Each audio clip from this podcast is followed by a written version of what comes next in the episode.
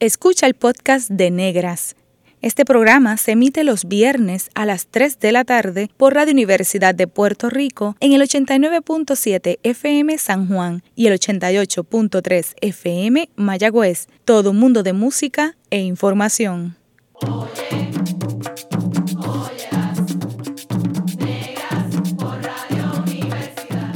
Cadena Radio Universidad de Puerto Rico presenta Negras producido por Colectivo ILE, un espacio para visibilizar proyectos antirracistas y educar de forma crítica e informada sobre la negritud y la racialización.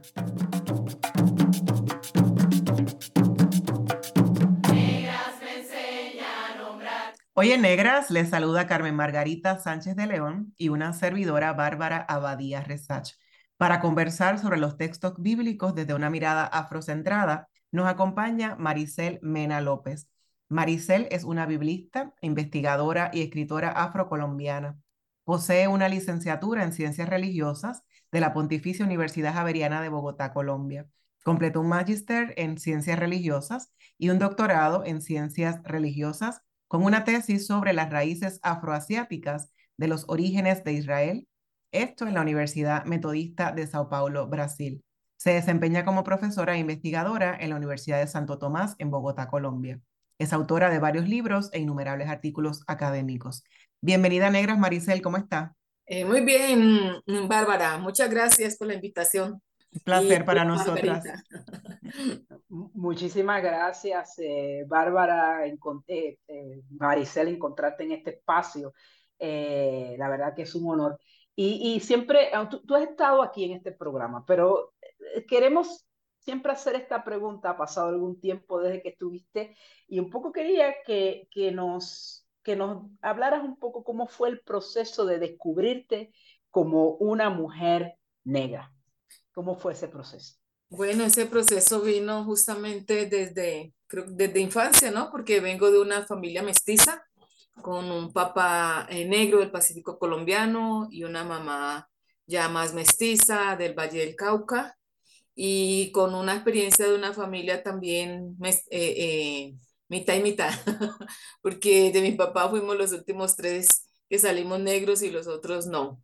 Entonces, eh, obviamente que en el seno de mi núcleo familiar chiquito no experimentamos racismo porque siempre no había esa, esa idea de medio hermano, media hermana, ni mucho menos, sino que éramos las hermanitas menores.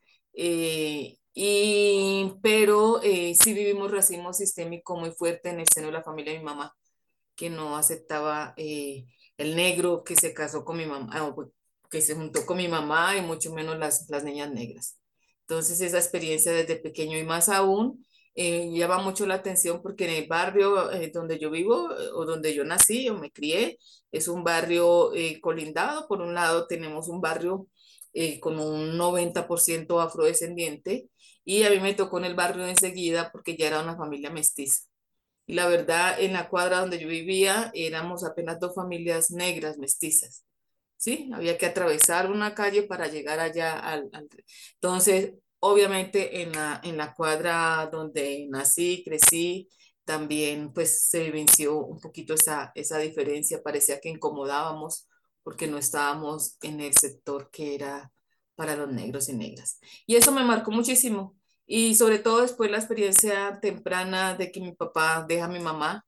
Y entonces eso también marcó eh, eh, esa, esa, esa búsqueda o ese trabajo, porque mi mamá nos llevó también a vivir, vivíamos en Cali y tuvimos una experiencia de cuatro años en el Chocó, que es el Gran Palenque, eh, junto a, a la familia paterna, ¿no? Entonces, eso también me marcó muchísimo, ¿no? Ir y estar en, el Gran Quilombo, en el Gran Palenque en colombiano y después el retorno. Desde, desde muy pequeña eso, eso marcó mis búsquedas también eh, teológicas y espirituales, ¿no? Porque era un tránsito entre celebraciones eh, que vivíamos en el Chocó, religiosas, eh, con procesiones a la vírgenes, con cantos típicos de las tradiciones negras, arrullos, alabados, y, regresar a, la ciudad de Cali porque era una familia muy católica, mi mamá siempre nos llevaba a misa, y ver ese contraste donde allá había movimiento, eh, eh, música, procesiones, y acá era una cuestión de, de una rigidez fuerte. Entonces, todo eso eh, fue el cambio y me hizo eh, crear conciencia. Y fue muy chistoso, muy interesante, porque mi mamá siempre decía, usted, ¿por qué siempre eh, mm, trabaja por los negros y habla de los negros y usted está renegando de la otra parte, que es la parte mía, ¿no? Entonces yo siempre le dije a mi madre que, que era porque ellas tenían un poco más de privilegio, ¿no? Que la, que la otra, entonces tenía que optar por lo que era, a pesar de que tuvimos un padre distante. Qué interesante todo eso que nos cuenta, dice transitar en el propio Colombia, ¿no? Y esas diferencias y, y jerarquizaciones y divisiones y dentro de la propia familia también, como menciona. ¿Cómo llega una mujer negra a ser biblista? Un campo académico que es controlado en su mayoría por hombres y hombres blancos. ¿Y, cuáles han sido, Maricel, las dificultades que has encontrado en el camino? Pues mira, creo yo, ya estaba diciendo yo que un poco las búsquedas espirituales nacieron allí, ¿no? Eh, yo me formé en un, colegio pedagógico, una normal, eh, y comencé a trabajar desde, pequeña en, escuelas, obviamente en los lugares donde nos confinan a las negras. Digo esto porque es un antecedente importante. Eh, cuando terminé mi, mi colegio, las mejores teníamos ya un trabajo reservado y yo fui una de ellas en un, barrio, en un, colegio eh, tradicional de Cali, eh, muy acomodado de, sacerdotes. Y cuando llego allá, eh, inmediatamente me dieron el trabajo ya no es suyo. Entonces yo, pero ¿cómo? O sea, no lo podía entender. Y no, y, el, y no me querían atender y yo me senté, el padre dijo, no más, ya tenemos y me senté, ¿no? A nosotras nos prometieron. Y la respuesta de él fue, no tenemos niños negros y mucho menos vamos a tener eh, profesoras negras. Y desde ese momento como que uno sabía cuál era el lugar y dónde eran las posibilidades. Y obviamente las, las posibilidades de enseñar fue en escuelas, en la periferia, en la parte periférica, ¿no? Eh, pero eh, resulta que yo trabajé con, con religiosas en, desde mis grupos, grupos juveniles y, y, estuve muy ligada allá. Entonces la experiencia mía como profesora de escuela allá en, en en el distrito de Agua Blanca, que era un lugar muy fuerte donde a veces el barro no llegaba hasta las rodillas para llegar al trabajo, eran unas condiciones bastante precarias. De ahí pasé a trabajar eh, en el barrio San Marino, que es el barrio al lado de mi barrio, porque yo trabajaba en un proyecto de, de, educación popular, teníamos eh, tres bibliotecas en todo Cali, y una de las bibliotecas quedaba justamente en el barrio San Marino, en tres barrios en periféricos de Cali porque eh, trabajamos allá con comunidades. Y entonces la experiencia en el barrio comencé a trabajar con jóvenes y el trabajo más fuerte era con mujeres eh, mm, que trabajábamos pues con, con mujeres de las CES, de las comunidades eclesiales de base. Entonces yo lideraba el trabajo con las comunidades y obviamente comenzamos con todos estos es, estos libritos eh, de Carlos Mester y todo, hacer lectura popular de la Biblia con, con las mujeres mayores, ¿no?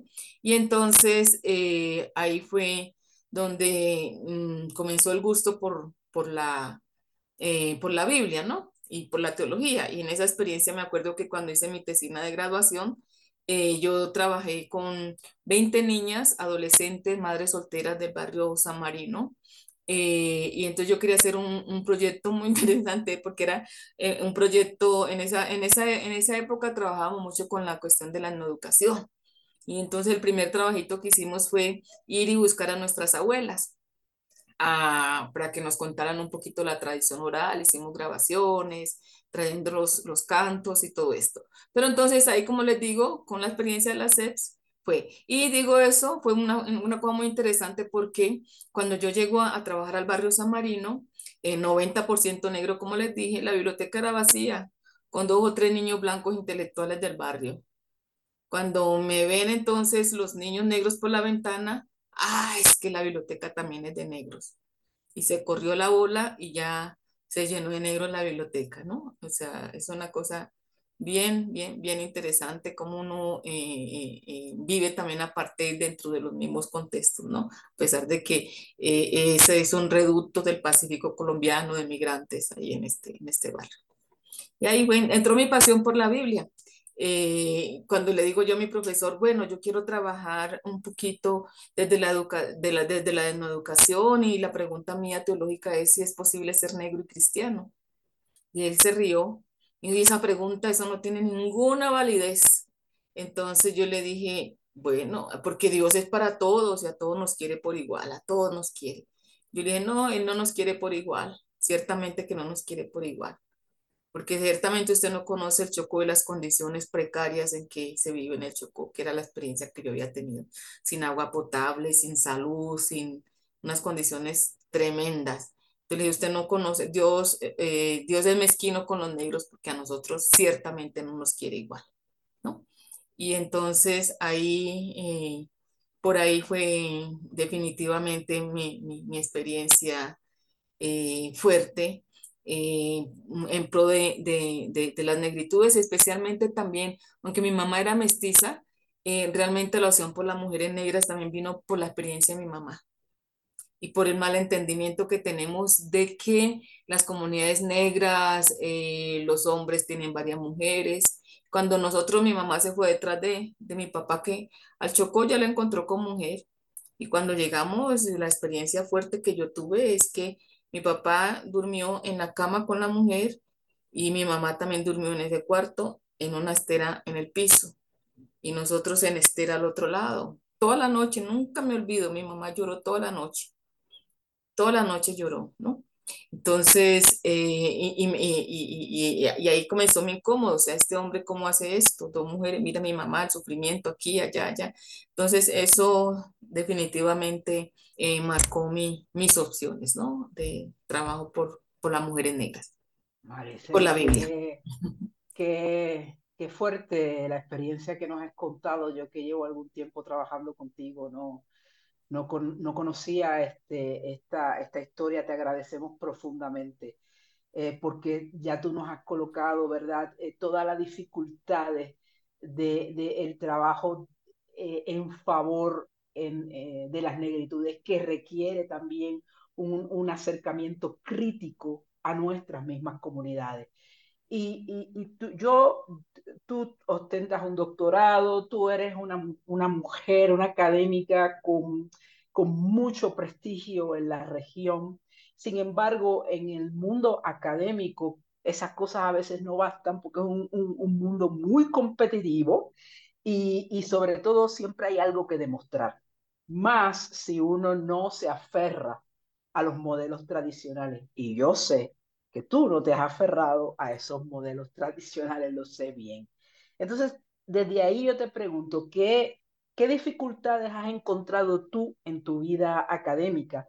Y, y, además, más allá de esas dificultades, ¿cuáles han sido tus grandes, lo que tú crees, defines como tus grandes logros?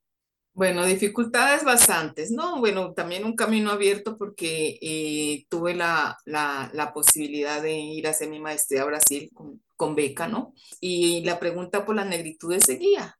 Y justamente eh, mmm, después de una experiencia antes de ir a Brasil, que hice un curso intensivo de Biblia eh, aquí en Barranquilla en el año 92, y entonces trabajé el libro de Ruth ese fue mi primer trabajo y comencé a trabajar y el libro de Ruth se llamaba en una lectura, eh, el libro de Ruth en perspectiva negra y feminista. Ahí ya fue mi, mis primeros eh, ganchos escriturales, ¿no? Aunque el primero me, parece, me acuerdo mucho que mi primer escrito se llamaba Ennegrecer la teología y la iglesia.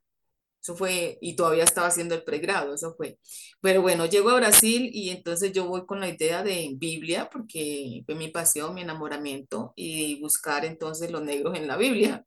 Entonces llegué allá con el libro de Hechos 8, 26, 40, que siempre yo lo había escuchado, pero eh, siempre el énfasis en las homilías, incluso era en su condición de castrado, pero pero ahí me encontré fantásticamente con este texto y ahí comencé pues a trabajarlo en la, en la, en la, en la ¿qué?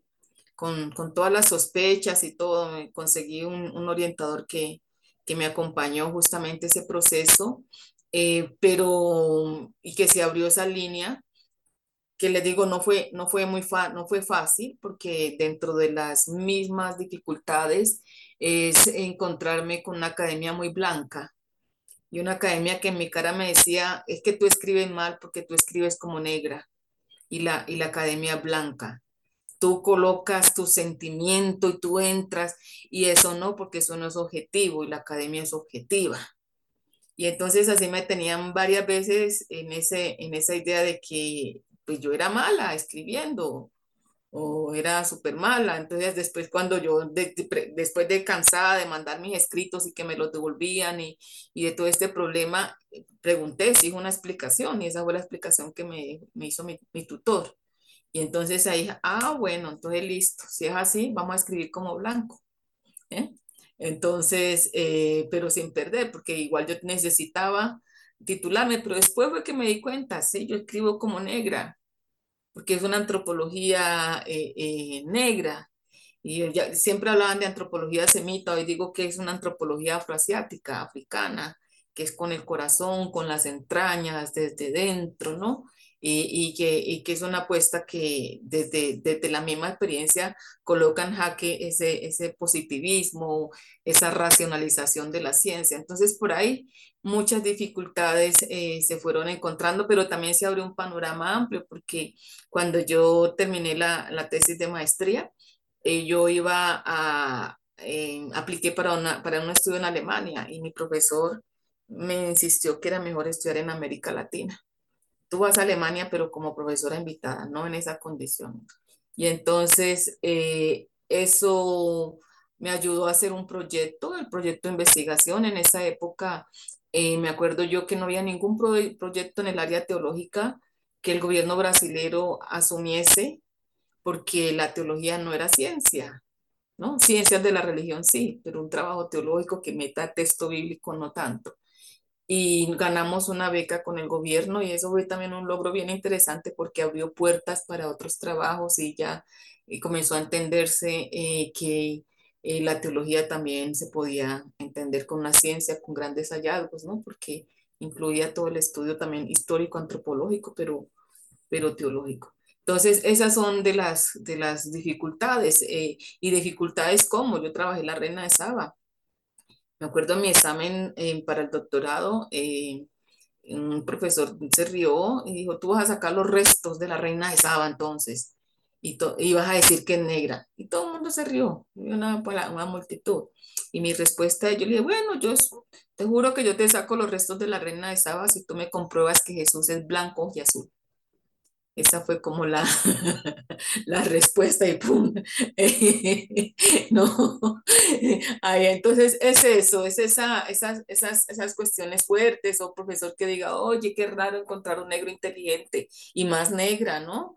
O sea, eh, muchas, muchas cositas así sutiles en medio de esto, pero la, eh, creo yo que la, la, el, el, gran reto y la gran satisfacción que yo en toda esta caminada que tengo es eh, haber abierto pues una línea de investigación, porque yo ni, ni tenía conciencia de que había abierto, la verdad, dos líneas de investigaciones ahí, una ligada a la otra, que fui, fui la primera que comenzó a escribir sobre la hermenéutica negra feminista latinoamericana.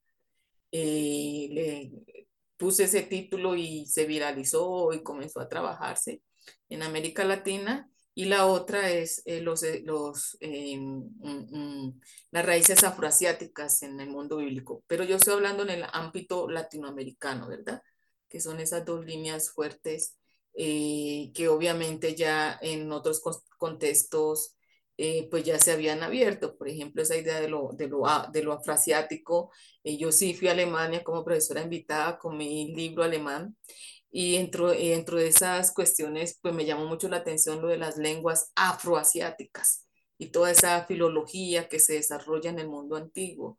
Y entonces, si tiene que ver con, con, con lenguas, tiene que ver con cultura, tiene que ver con toda una cantidad de cuestiones, porque la lengua es lo, lo, que articula, lo que define y lo que va trayendo de cultural. Entonces, por ahí fue que se fueron abriendo estas cuestiones. Entonces, creo que esos son como como los, los grandes logros. Y, el, y, el, y, el, y, el, y otro de los grandes logros, eh, creo yo que eh, muchas mujeres negras hemos pasado por la academia, eh, hemos pasado por, por los doctorados y, los espacios para desarrollarnos no son muy, muy buenos para nosotras.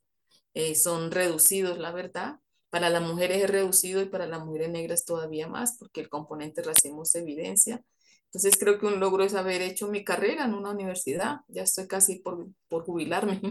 Entonces eso también es un logro porque fue una es una resistencia. Yo nunca me olvido el día que em, me llamaron a trabajar a Bogotá y yo estaba ya con un grupo de manas negras trabajando. Eh, y ellas me, me dijeron, vete porque ya están las negras importantes y tú eres un reflejo de que, y solo el hecho que tú estés allí ya estás políticamente eh, trabajando con, eh, abriendo camino, ¿verdad? Entonces creo yo que esas son como las, los, los logros, ¿no? A nivel que se hacen y que tienen que ver con, con, con, con todo esto de soy porque somos, ¿no? Del Ubuntu, que es eh, estar allí, no por logros personales, individuales, sino que sabe uno que hay todo un pueblo detrás de nosotros. Qué maravilloso y, te, te, agradezco y, te agradecemos desde Colectivo ILE por esas líneas de investigación que, que has promovido, que son tan importantes, eh, Maricel. Y me quedo con curiosidad porque quisiera saber un poco más, y yo sé que la radio audiencia también le va a interesar, si nos puedes hablar un poco más de ese mundo afroasiático, qué es y cómo se encuentran, eh, cómo se conectan estos mundos. Sí, mira, eh, mm, para, pues ya para el mundo de la ciencia ya todos sabemos que que la humanidad se dio en la región de los Grandes Lagos, Briga Profunda, y de allí comenzó como todo el proceso de, de, migraciones eh, de los pueblos, y a partir de allí fue que por las glaciaciones y todo lo que ya sabemos, pues, pues hubo eh, cambios de la melanina para algunos pueblos eh, que, que migraron más para las partes nortes. Entonces, ese proceso migratorio nosotros lo, lo percibimos en, en, en, la Biblia en, los contextos bíblicos, eh, porque eh, a pesar de que en la tierra de Israel sabemos que es un lugar de pasaje que conecta Egipto con Mesopotamia, abre camino hacia Europa, hacia la India, o sea, es un lugar estratégico, no por nada que eh, en este momento estamos en esa guerra absurda que estamos viviendo por su posición, ¿no? Quien dominaba esa región dominaba el mundo. y, y, entonces, em, eh, la Biblia se da dentro de ese contexto eh, afro, afroasiático. Eh, mm, nosotros siempre, cuando empezamos la historia de Israel, nos presentan la famosa media luna fértil, ¿no? Que fue entonces las partes más fértiles alrededor del Tigres y el Éufrates, pasando por, por, por, el Jordán y hasta, hasta el Nilo. Pero ya me llamaba mucho la atención cómo los mapas, las iconografías, eh, también son supremamente mezquinas, porque cuando nos presentan apenas eh, coge la parte de, de, de, Jordán hasta Tigres y Éufrates, pero nos olvidamos que ese grande asentamiento también llegó hasta, hasta las orillas del Nilo, ¿no? Hasta África, un componente bastante, bastante fuerte y bastante significativo. Entonces, esos primeros asentamientos allí, porque allí encontraron, ahí se posibilitó que la civilización pasase de ser unas civilizaciones eh, eh, mm, mm, eh, nómadas al sedentarismo, porque encontraron y descubrieron la agricultura y todo eso, entonces, en todo ese creciente fértil.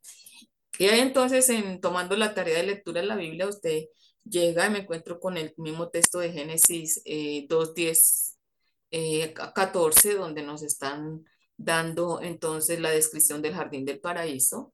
Y me llamó mucho la atención que uno de los ríos bordea la tierra de Cus.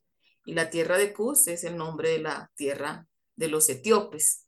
La verdad, Cus es en el mundo hebraico, etíope, etiopía o etíope es para los griegos porque los griegos ya colocaban una connotación y Etiopía quiere decir rostro quemado, ¿verdad?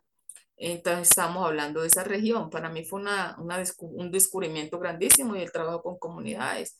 Cuando constatábamos que nosotros pensábamos que, que, que África no hacía parte del paraíso, de ese creciente fértil. Nosotros pensábamos que África era el purgatorio, pero nunca que era un paraíso, ¿no? Y entonces ahí eh, vemos que desde allí está describiendo eh, todo esto. Y hay mucho, mucho, mucho de África en, los textos bíblicos, pero la racialización no lo ha dejado ver.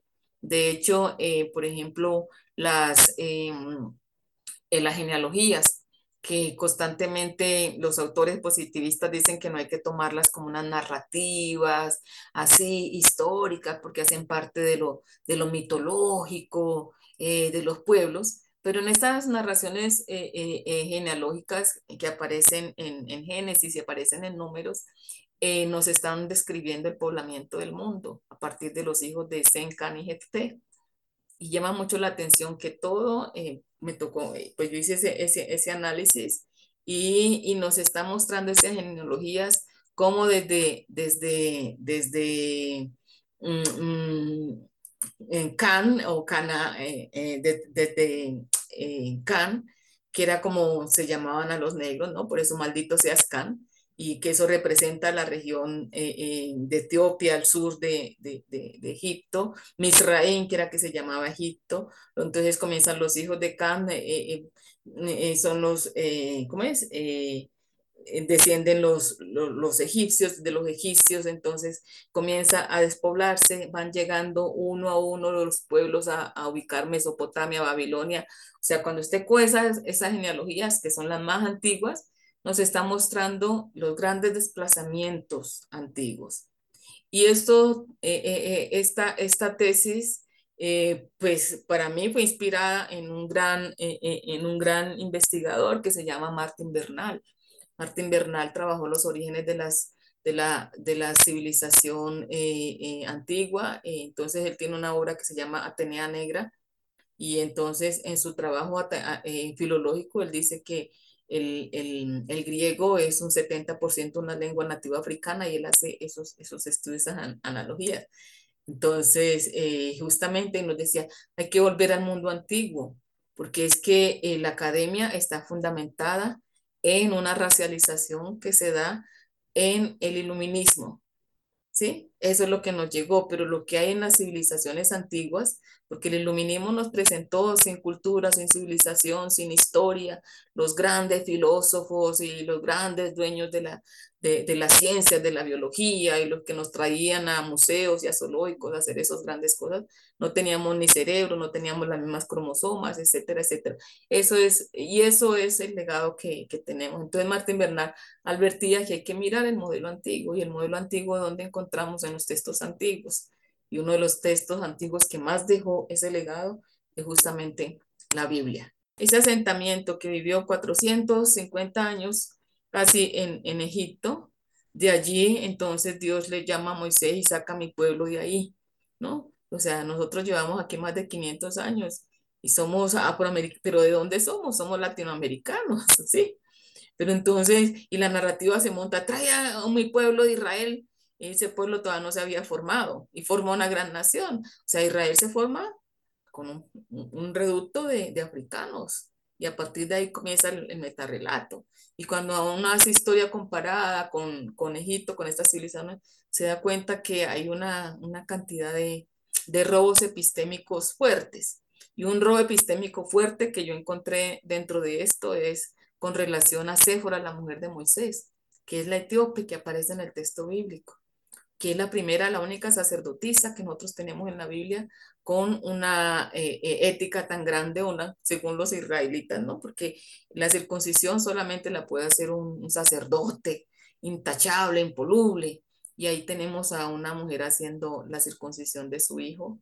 Y, y en, ese, en una pequeña, un, pequeño relato que aparece en Éxodo 4, eh, 24 creo, que es justamente cuando eh, Yahvé se enoja con Moisés y entonces lo busca para matar y aparece Séfora, su mujer, le hace la circuncisión, actúa como mujer, como sacerdote, le hace un Berit Milat, que es justamente el Berit Milat es la circuncisión, que eh, eh, significa, quiere decir cortar, y entonces, y queda con un poco de sangre, y el texto dice, y le tocó los pies, que es un eufemismo para decir, le tocó el miembro a Moisés, le dijo, ahora tú eres esposo de sangres, esposo de sangres por la circuncisión. Para mí es una belleza, porque a nosotros nos enseñaron quien, quien le enseñó a Yahvé, a Moisés, fue el papá de ella, ¿no?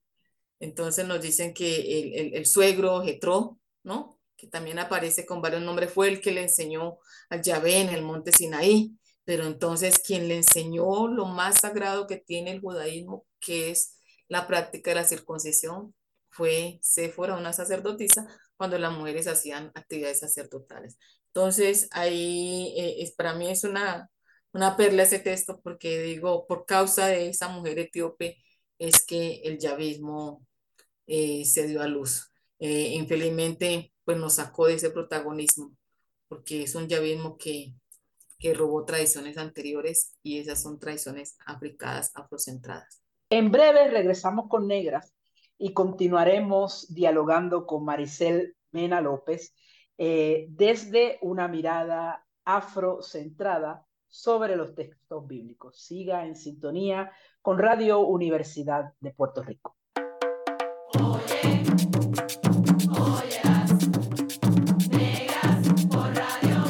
Está escuchando el podcast de Negras. Este programa se emite los viernes a las 3 de la tarde por Radio Universidad de Puerto Rico en el 89.7 FM San Juan y el 88.3 FM Mayagüez. Todo mundo de música e información.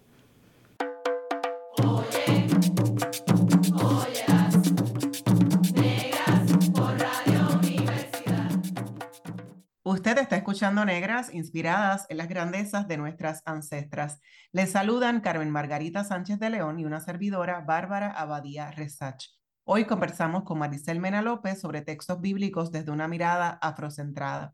Maricel, ya nos venías hablando sobre la importancia de, incluir a África desde el, el estudio de la Biblia y mencionas las tribus africanas de Israel y Judá y me gustaría saber cuáles son cómo llegas a esta conclusión de su origen africano. Y también esto da paso a, pensar en la importancia, la necesidad de ennegrecer la, la teología cristiana. Si nos puedes hablar sobre esas tribus y, la importancia de, de, ese acercamiento desde lo negro.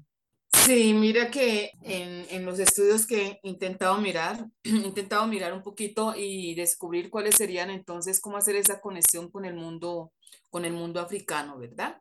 Eh, una de las intuiciones eh, y recientes que eh, trabajé hace poco viene, por increíble que parezca, y ahorita que estamos en tiempo de Navidad, pues fue a partir de, del Evangelio de Mateo. Te dirán, ¿por qué el Evangelio de Mateo? Porque va para el Antiguo, para el Nuevo Testamento, que tiene que ver eso. El Evangelio de Mateo nos habla entonces de cuando Jesús y eh, eh, cuando María eh, y la Sagrada Familia tienen que huir a Egipto, ¿verdad? Y entonces hay, una, hay, un, hay un, un midrash que hace una relectura tanto del profeta Oseas, cuando dice de Egipto saqué a mi hijo, pero también del profeta Jeremías, ¿no? Eh, estas dos tradiciones proféticas eh, eh, son, son, son, interesantes para entender esto. Y entonces nos cuenta en ese Evangelio de Mateo, nos dicen, nos hablan que, que Raquel llora amargamente. Yo le voy a leer hasta un pedacito justamente de este texto. Entonces, del texto que dice así. Cuando Herodes se dio cuenta de que los sabios se habían burlado de él, se enfureció, mandó matar a todos los niños menores de, dos años en Belén y en sus alrededores, y de acuerdo con el tiempo que había averiguado los sabios. Entonces se cumplió lo dicho por el profeta Jeremías. Se oye un grito en Ramá, llanto y gran lamentación. Es Raquel que llora por sus hijos y no quiere ser consolada. Yo traigo justamente aquí a, a Raquel porque Raquel es la esposa más amada del patriarca Jacob, ¿verdad? Nos dicen en, la tradición del Antiguo Testamento. Es la madre de José, acuérdense que José tuvo una experiencia en Egipto, y José es el padre de Efraín y Manasés. Efraín y Manasés son los hijos de la poderosa sacerdotisa egipcia Asená, que es la hija de Potifer, sacerdote de Om. Entonces, Raquel eh, eh, y, Efraín y Manasés, bueno, ella podría representar el reino de las diez tribus, que también, llamado, también es llamado de Efraín, y Manasés podría representar las otras dos tribus, Judá y Benjamín, eh, las otras las otras, las otras dos tribus del norte.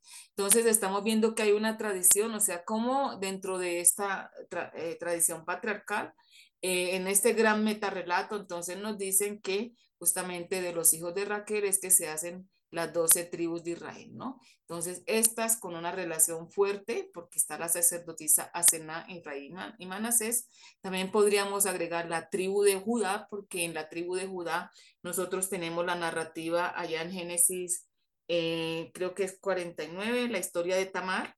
Tamar eh, y Judá, también ella viene de esta relación africana. Entonces, como vemos, si estamos diciendo que hay un fuerte componente, los hijos de entonces de José, Efraín y Manasés van a formar eh, las doce tribus de Israel, entonces ahí no hay nada más que decir, sino decir que esas tribus vienen de África.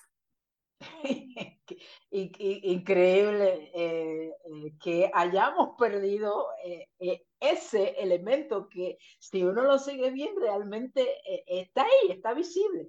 Pero, eh, claro, tú nos has dicho ya que en parte no, no, no hemos visto esto por unas interpretaciones muy eh, prejuiciadas, ¿verdad? Que, que, se estructuran desde estas miradas eurocentradas de crear el conocimiento y de acercarnos a los textos bíblicos, eh, a, la, a la historia. Entonces, yo te, te, diría, ¿cómo te preguntaría cuál, cuál es el, el principal problema de esta mirada eurocentrada y de qué manera podemos hacer un cambio de esa, esa mirada eurocentrada, Maricel? Pues mira, la mirada eurocentrada, como yo decía, la ubicamos dentro del contexto del iluminismo, ¿no? Acuérdense que ahí es donde surgen las grandes teorías racializadas, donde entonces aparece la idea de la sangre azul, ¿no? Los negros no teníamos la sangre similar a los otros y mucho menos cuando interpretaban, por ejemplo, la maldición de Can en esa época.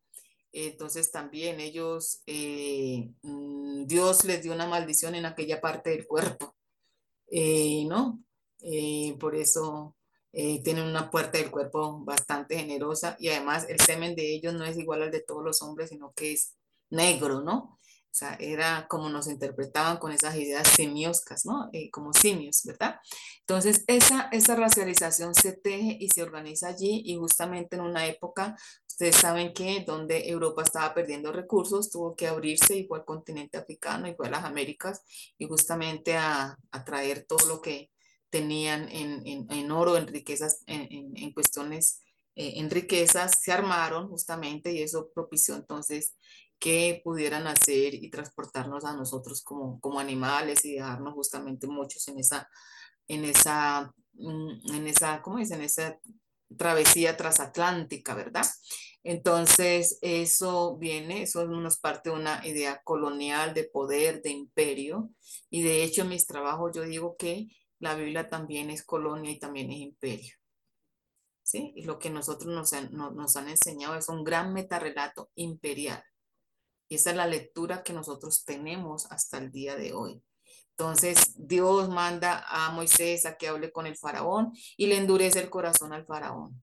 ¿Quién? Dios. Y vuelve otra vez y otra vez Dios le endurece el corazón al faraón. Y otra vez le endurece el corazón al faraón. Y entonces, ¿por qué Dios le endureció el corazón al faraón? Es una pregunta que se hace uno cuando lee eso y tiene que ver con esta cuestión de imperio y de, eurocentrado. Entonces, eh, eh, además de que le endurece el corazón al faraón, le dice a Moisés que saquen todo de oro, plata, todo lo que puedan y con ello formen una gran nación. O sea, los que se atravesaron hasta el otro lado fue con, con, con el robo. Y para poder robar, ¿qué hubo? Entonces, toda una serie de catástrofes y plagas. Me acuerdo cuando eh, nosotros ingenuamente, cuando comenzamos a hacer estas lecturas negras, nosotros decíamos, así como Dios liberó al pueblo de Israel, así Él nos liberó de la esclavitud. Una vez yo trabajando con un grupo de mujeres negras y una me dijo, ¡ay, hey! Ese Dios es malo con los negros. Y dije, ¿cómo? Una abuela dijo, ese Dios no quiere negro. Digo, pero ¿por qué no quieres? Y va, no, oye, usted se imaginó las mujeres allá en Egipto llorando a sus hijos que murieron a los primogénitos.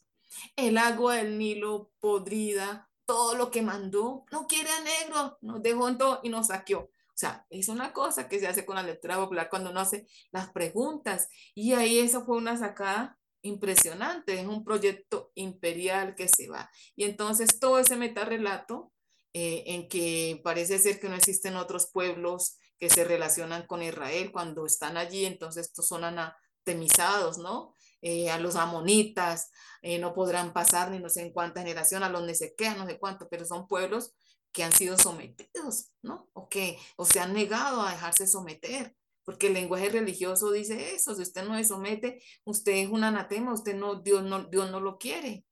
Entonces es una cuestión, un lenguaje muy fuerte de sometimiento. Entonces es eso, la academia eh, latinoamericana, la academia bíblica específicamente, es una academia eurocentrada, basada dentro de ese modelo siervo-esclavo. Y esas interpretaciones están así permeadas. Aparecen en la Biblia varios etíopes eunucos ligados a la corte, con poder, como por ejemplo Jeremías, Jeremías que eh, lo tiran a, un pozo séptico y el etíope eunuco va y habla con el rey, se decide y le dice, mire, eh, un hombre de Dios está allá, le dice, no, consíguete 30 hombres, consigue sogas y va y sácalo. Y cuando usted ve las interpretaciones, dicen que ese etíope era un esclavo.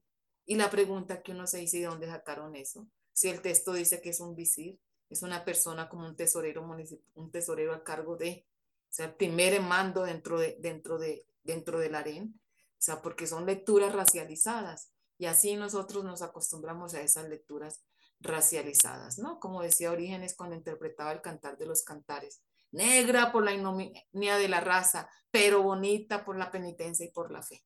Ella que es negra no fue así hecha por el Creador, sino porque en esa tierra la sucesión de los vicios, y al final dice rechazando la negritud, comienza a irradiar la verdadera luz. Entonces, todo eso nosotros lo tuvimos. Eh, no pinta angelitos negros, angelitos caídos y todo eso en los, los cánticos, en los santorales. Uy, la, la teología está cargada de esa racialización fuerte que da. Entonces, yo afirmo rotundamente que el colonialismo, el pueblo negro no ha vivido un solo colonialismo, no se remite a la época de la colonia. Tenemos desde antiguo, cuando uno va a trabajar Heródoto, va a trabajar a Plinio, va a trabajar a varios historiadores contemporáneos eh, eh, de, los, de, los, primeros siglos, nosotros nos descubren en la misma, eh, en la Odisea, cuando nos habla el rey Poseidón, se iba a la tierra de los etíopes, donde había unas, una mesa, donde se comía, donde no sé cuántas, donde los hombres andaban libremente y cupulan como el ganado.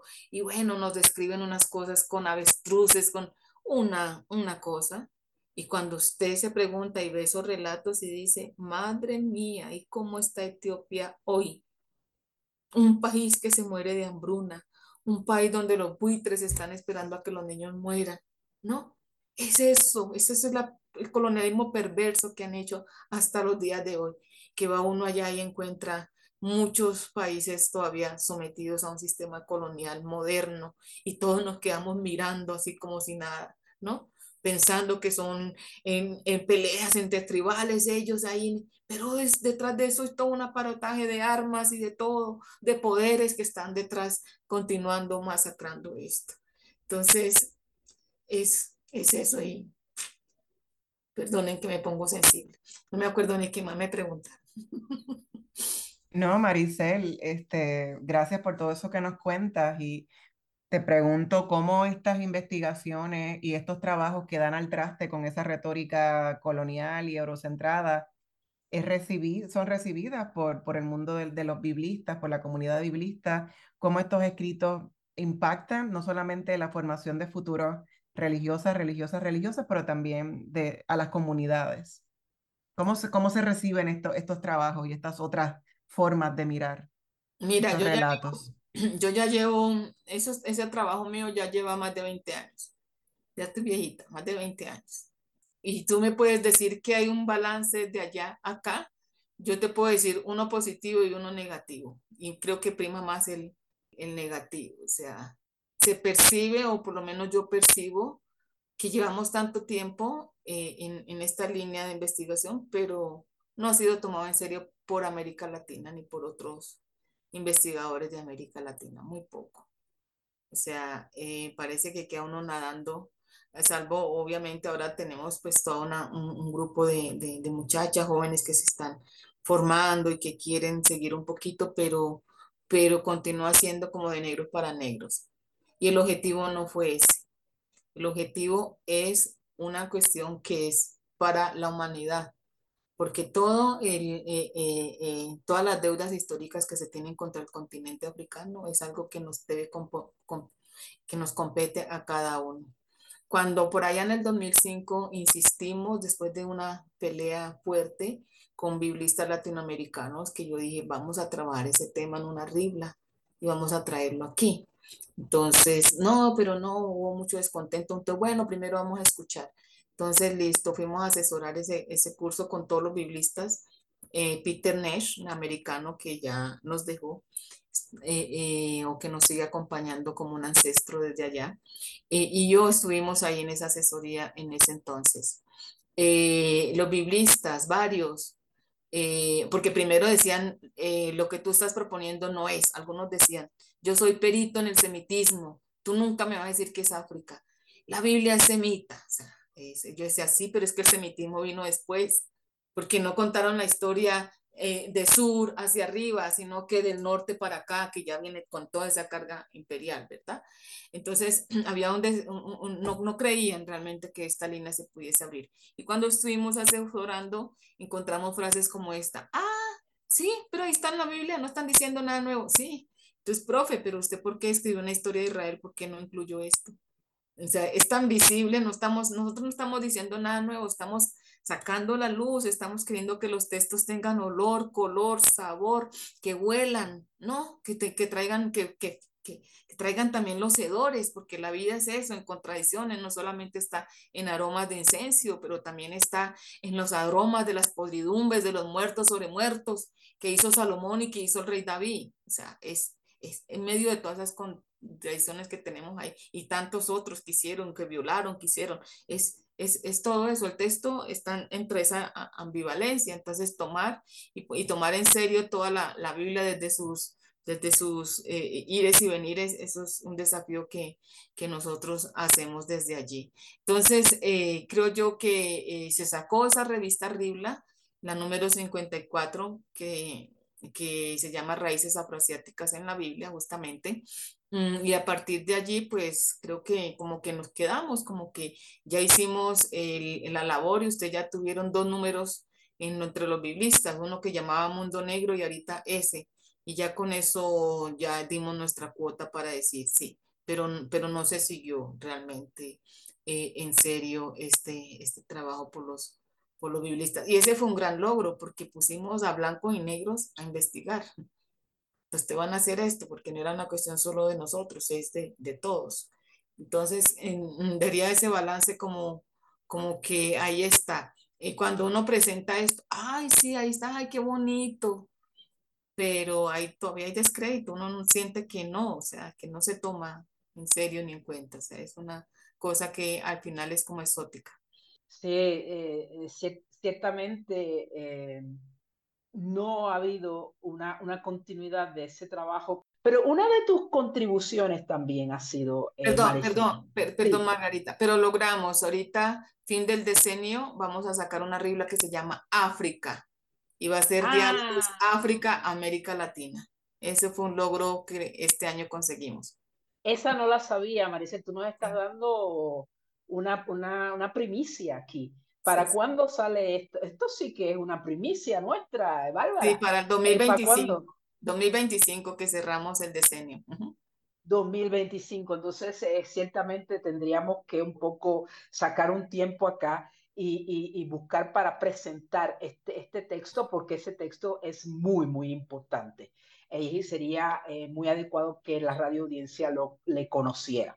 Eh, en, lo que es la seriedad del estudio bíblico y la, pertinencia que tiene hacia los estudios de la negritud, que incluso creo que es, eh, querida Bárbara, un poco abandonado dentro de los estudios mismos de la negritud. Eh, eh, y fíjate, una de tus contribuciones, que a mí no se me pasa eso, ha sido que tú has vinculado en muchos de, de las tradiciones históricas de, de los pueblos afrocolombianos a tu proceso de investigación y a tu proceso eh, eh, de escribir. Em, háblanos un poco de eso. ¿Cómo, cómo es que tú cons conseguiste hacer, hacer esto? Pues, o sea, todo viene de sueños y desde allá, desde atrás. Yo les dije que trabajé trayendo memorias, recuperaciones orales de las, de las mujeres. Infelizmente no me quedó nada. En esa época teníamos el cassette que se iba y que volvía y, todas esas cosas.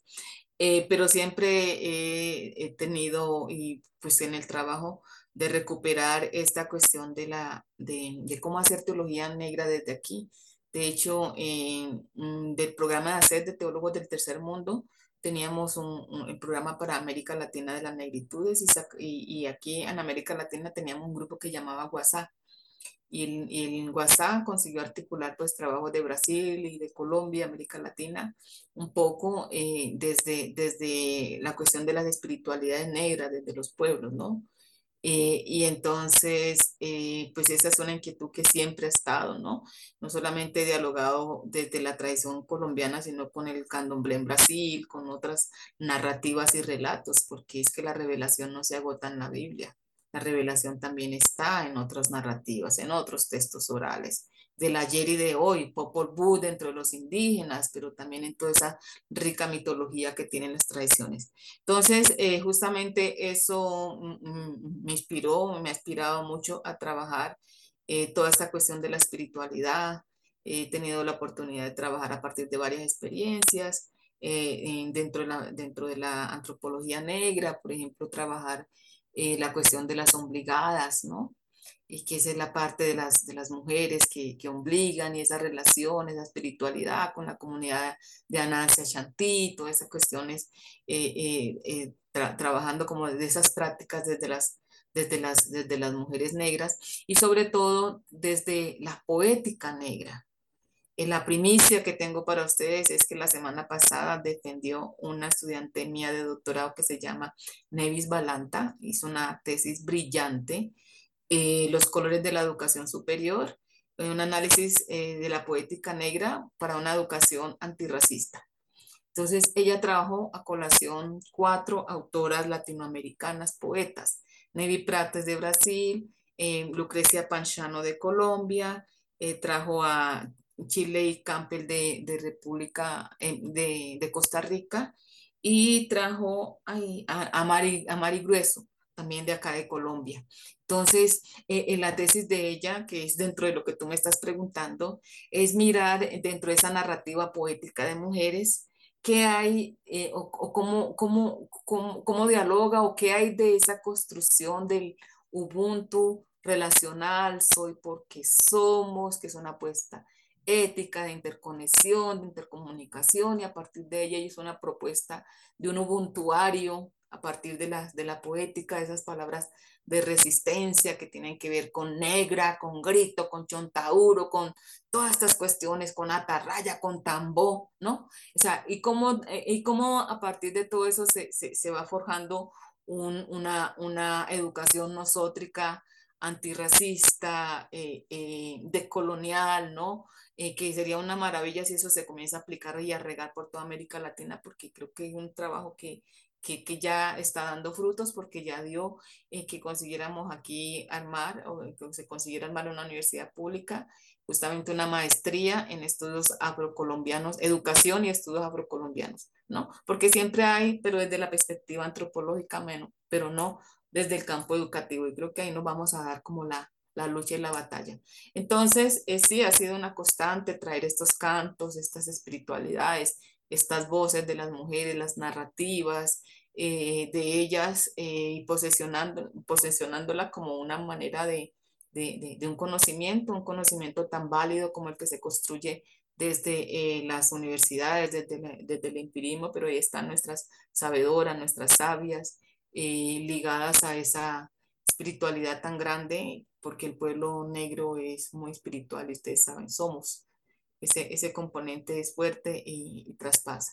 Entonces ahí hemos hecho pues varios trabajitos en esa línea, trabajando las vocaciones negras, por ejemplo, la Virgen de la Pobreza, eh, que se da en una región allá en el Chocó, ligadas también con, con la espiritualidad mariana, con eh, todos estos sincretismos que se van tejiendo, porque para mí es todo eso y para muchos de nosotros eso es la resistencia viva de que África y su diáspora continúa interconectada, interrelacionada por ese ombligo que nos reconecta.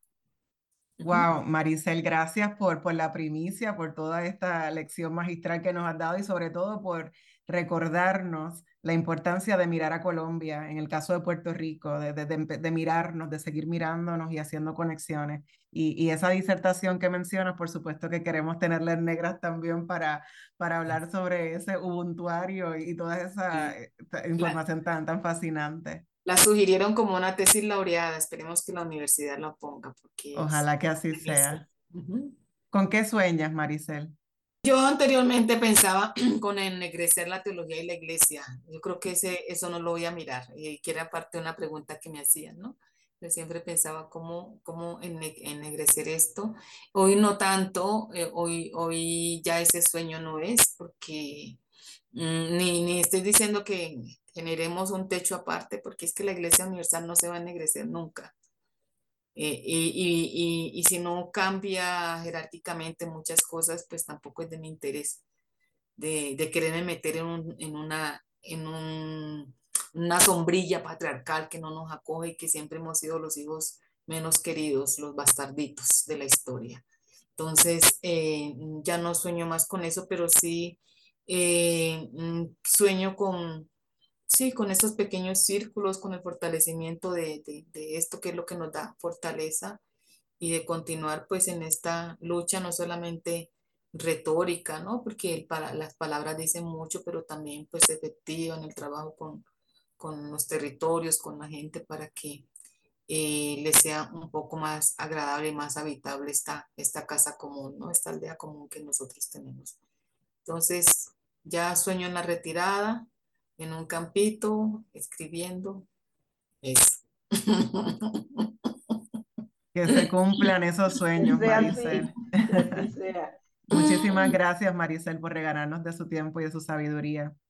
Como siempre, agradecemos al personal técnico de Radio Universidad por su apoyo en esta edición de Negras. No olviden sintonizar Negras el próximo viernes a las 3 de la tarde. Feliz viernes a todos. Cadena Radio Universidad de Puerto Rico y Colectivo ILE presentaron Negras, asumiendo nuestro justo rol como forjadoras de cambio.